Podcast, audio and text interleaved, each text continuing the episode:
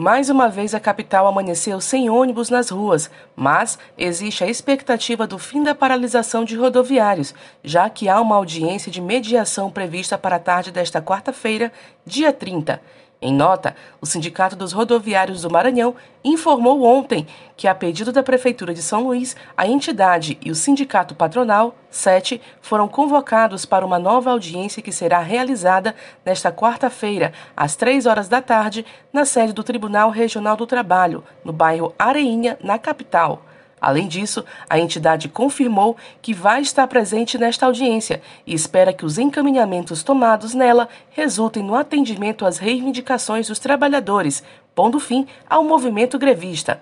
Ontem, uma decisão da desembargadora Márcia Andréa determinou que seja mantido 60% da frota do transporte público durante a greve dos rodoviários na Grande Ilha de São Luís.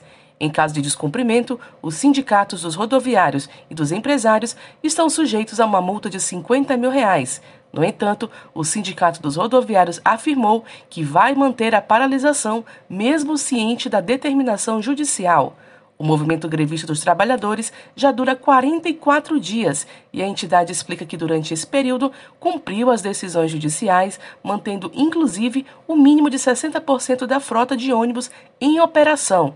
Na última audiência de conciliação no TRT, em 18 de março de 2022, a questão foi encaminhada para julgamento, já que, mais uma vez, não houve entendimento entre as partes. Vale lembrar os motivos da greve. Além do reajuste de 12% nos salários, os rodoviários reivindicam um ticket de alimentação de 800 reais, inclusão de um dependente no plano de saúde, regularização dos salários atrasados e o um emprego assegurado para os cobradores de ônibus.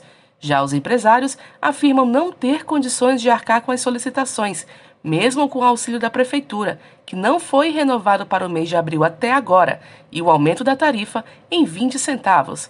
Enquanto isso, quem permanece sofrendo é a população, tendo que se virar para chegar ao trabalho e gastando cerca de 20 reais com transporte alternativo ou aplicativos de transporte. Da Universidade FM do Maranhão, em São Luís, Ana Paula Souza.